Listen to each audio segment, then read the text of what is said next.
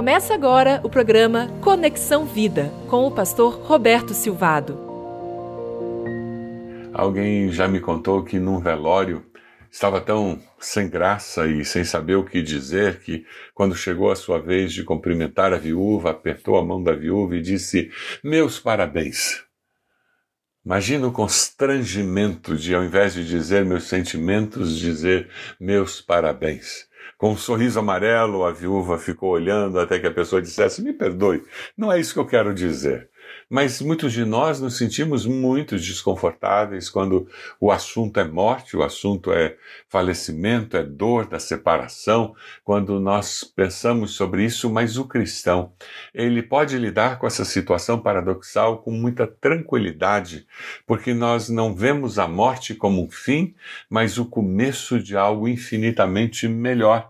Nós sofremos sim a dor da separação, a tristeza e precisamos chorar, lamentar a perda de entes queridos e precisamos do apoio dos irmãos, das irmãs, da igreja, do Senhor, para que nós possamos caminhar nesse tempo de reconstrução da nossa realidade sem a presença física de alguém. Mas por outro lado, também nós enfrentamos a morte com uma grande segurança no nosso coração de que aquela pessoa está infinitamente melhor do que nós, porque ela está na presença de Deus, onde não há choro, não há lágrimas, não há dor, não existe nada que tenha mais valor e que seja mais incrível do que a presença de Cristo Jesus, nosso Senhor. A história de Lázaro, lá em João 11, é impressionante porque ela nos ajuda a fazer uma confrontação dessa realidade e Jesus vem e traz esperança.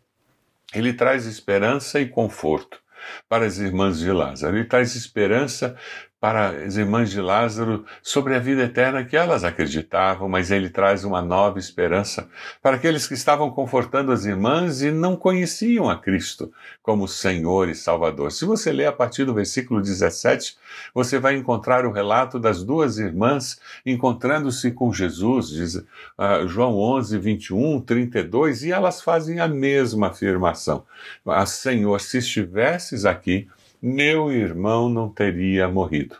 Nessa afirmação, elas estão dizendo, Senhor, nossa limitação é muito grande, nós só conseguimos imaginar o Senhor sendo solução, trazendo esperança enquanto nosso irmão estivesse vivo. Agora é tarde, ele já morreu. Nossa percepção no meio da crise, ela é limitada. Cuidado, não tome grandes decisões quando as suas emoções estão abaladas. Mas naquela afirmação, Senhor, se estivesses aqui, meu irmão não teria morrido, elas expressam fé, confiança no Senhor. Elas sabiam quem era Cristo. Ah, Jesus vem e intervém naquela realidade em que existia tanta falta de esperança. E a palavra de Jesus é que o seu irmão vai ressuscitar. Milagre! Algo sobrenatural vai acontecer. Foi a palavra de Jesus quando disse para Zaqueu: Desce, eu vou jantar em sua casa. Senhor, isso não é possível, isso não, não pode estar acontecendo comigo. A mulher ia ser pedrejada e Jesus diz: Tampouco eu te condeno, vai e não peques mais. Senhor, isso não está acontecendo comigo, eu vou embora, eu não vou ser morta sendo apedrejada. Jesus veio e ele traz uma palavra de esperança, de transformação, de renovação, de novo caminho para todo aquele que está próximo a ele. Jesus, ele transforma a nossa percepção da eternidade, e esse texto está preparando aqueles seus discípulos para um momento muito mais crucial que eles enfrentarão. Não será a morte de um grande amigo, de um amigo de Jesus, mas será a morte do próprio Cristo. Jesus está aqui preparando o coração, a mente deles para realidades muito diferentes da que eles conseguem administrar, porque aqui ele está fazendo de novo a ressurreição de um corpo físico. E daqui a pouco, aqueles discípulos terão que lidar com uma dimensão completamente diferente, em que Jesus aparecerá para eles com o corpo glorificado. Lá em João 11, 25, disse-lhe Jesus: Eu sou a ressurreição e a vida. Aquele que crê em mim, ainda que morra, viverá, e quem vive e crê em mim não morrerá eternamente. Você crê nisso? Quem nasce uma vez apenas da sua mãe fisicamente morre duas vezes. Morre fisicamente e morre espiritualmente. Quem nasce duas vezes, Quem nasce da sua mãe fisicamente e nasce espiritualmente pela fé, através de Cristo Jesus, morre só uma vez. Porque morre fisicamente, mas vive eternamente com Deus após a morte física. Quem nasce uma vez, morre duas vezes. Quem nasce duas vezes, morre uma vez. Você vai morrer duas vezes ou uma vez apenas? Uma senhora já de idade, na cama, morrendo, começa a conversar com a filha Falam de tantas coisas, falam da sua infância, falam das memórias, falam do amor que uma sente pela outra. Aquela conversa de mãe e filha é muito significativa. Elas relembram dias em que viveram juntas, viajaram juntas, conversaram sobre coisas banais, coisas importantes, e conforme o fim chega, a filha pergunta: O que será que a senhora acha que Jesus está fazendo agora? A senhora, com um sorriso nos lábios, com a voz enfraquecida, ela responde à filha: Ah, minha filha, eu creio que agora ele está ocupado, preparando tudo para a minha chegada.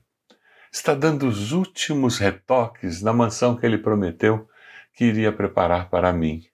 Me conforta pensar que ele está lá, me esperando para me receber de braços abertos. Não se turbe o vosso coração, João 14, 6. Creio em Deus, creio também em mim, porque eu vou preparar morada para vocês, para que onde eu estiver, vocês estejam também. Você vive com essa certeza? Você poderia fazer a afirmação que essa senhora fez? Aquele que confessa a Cristo Jesus como Senhor e Salvador se arrepende dos seus pecados e pede perdão a Deus. Aquele que confessa Jesus como Senhor e Salvador experimenta salvação e salvação eterna através de Cristo Jesus. Alguém disse com muita propriedade: Obrigado, Jesus, pela certeza da vida eterna, porque eu posso dormir tranquilo com a certeza de que se eu acordar aqui, o Senhor estará comigo. E se eu não acordar, eu estarei com o Senhor para sempre.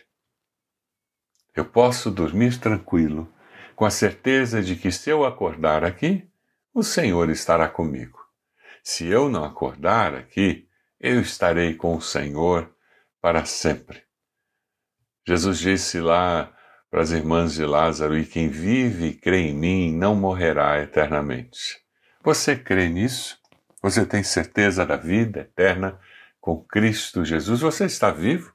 Com Cristo você vive sabendo que a morte já foi derrotada. É por isso que eu não temo a morte. É por isso que eu não tenho medo de entrar no cemitério. Alguns que eu conheço que se dizem discípulos de Jesus têm medo de ir a cemitério, não vão a velório, não fazem nem visita em hospital. Meu querido, você precisa ser liberto disso. Em nome de Jesus, você precisa de cura para sua alma. Você precisa estar tranquilo, olhando para a morte, dizendo: a morte você já foi tragada, você já foi derrotada naquele dia em que Cristo Jesus moveu a pedra do túmulo e saiu. Você pode dizer o que Maria disse no versículo 11, 27 é versículo 27 do capítulo 11 de João: Sim, Senhor, eu tenho crido que tu és o Cristo, o Filho do Deus vivo que devia vir ao homem. Hoje você pode fazer essa confissão e libertar-se do medo da morte, libertar-se do poder que a morte tem sobre você. Você não precisa ser escravo do medo da morte. Jesus morreu e ressuscitou para que você vença essa barreira. Confessar seus pecados é reconhecer que eu pequei. Todos pecaram e caíram, perderam a glória de Deus. Não há justo nem sequer um. Você reconhece isso? Por mais bonzinho que você seja, por mais justo que você seja, por mais correto que você seja, por melhor ética que você tenha, você é pecador. Já houve dias em que você desejou mal a alguém. Já houve um dia em que você irou-se. Já houve um dia em que no seu coração você cobiçou algo que não era seu. Reconhecer o seu pecado é o primeiro passo para que você possa dizer: Senhor, me perdoe, me ajude a viver melhor. Reconhecer o amor de Cristo, reconhecer o sacrifício de Cristo no seu lugar mudará a sua maneira de ver a vida, é nova vida. Você verá a vida como Deus a vê, você verá as pessoas como Deus vê os seres humanos, imagem e semelhança da sua criação. Confessar a Cristo como Senhor e Salvador é experimentar libertação do medo da morte, libertação do receio de conviver com enfermidade. Não, eu lido com a enfermidade porque eu sei que o meu Deus pode curar. O meu Deus estará comigo mesmo que a cura física não chegue, porque eu estarei curado para sempre na presença do Senhor. Você está enfrentando uma enfermidade nesse momento? Vá até o Senhor e diga a Deus: Eu sei que o Senhor está comigo. Se o Senhor me curar, nós todos veremos a glória do Senhor. Se o Senhor não me curar, eu verei a glória do Senhor para sempre no céu. É assim que o discípulo de Jesus vive. É assim que a discípula de Jesus enfrenta as circunstâncias da vida, porque quem vive e crê em mim, disse Jesus, não morrerá eternamente. Você crê nisso? Eu quero orar por você nesse momento. O Senhor abençoa quem está nos ouvindo nesse momento, renova a fé no seu coração da vida eterna com Cristo Jesus.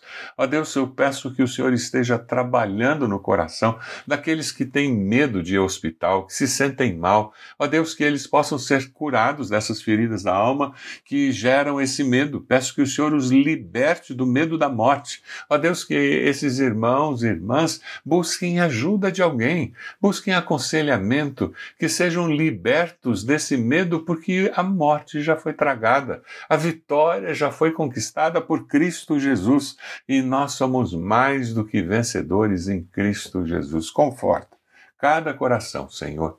Eu oro em nome de Jesus. Amém. Deus abençoe você, sua família, abençoe sua igreja Converse hoje com alguém que tem medo da morte ou que não vai a cemitério, que não visita em hospital e fale sobre essa pessoa da liberdade que é em Cristo. Porque nós cremos num Deus que nos fará viver e viver eternamente.